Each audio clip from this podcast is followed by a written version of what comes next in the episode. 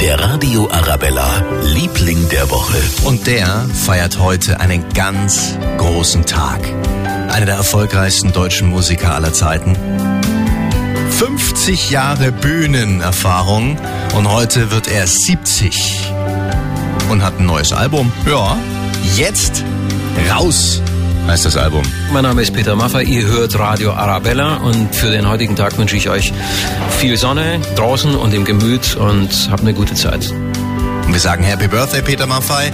Er ist ja nicht nur ein hervorragender Musiker, sondern hat auch ein ganz großes Herz. Mit seiner Peter Maffay Stiftung kümmert er sich unter anderem um traumatisierte Kinder, die ihre Eltern verloren haben. Die Stiftung betreibt ja mehrere Häuser, zum Beispiel das Gut äh, Titelhofen in der Nähe von Weilheim. Also Megastar, der sich auch um Menschen kümmert, denen es nicht so gut geht. Finden wir einfach nur überragend.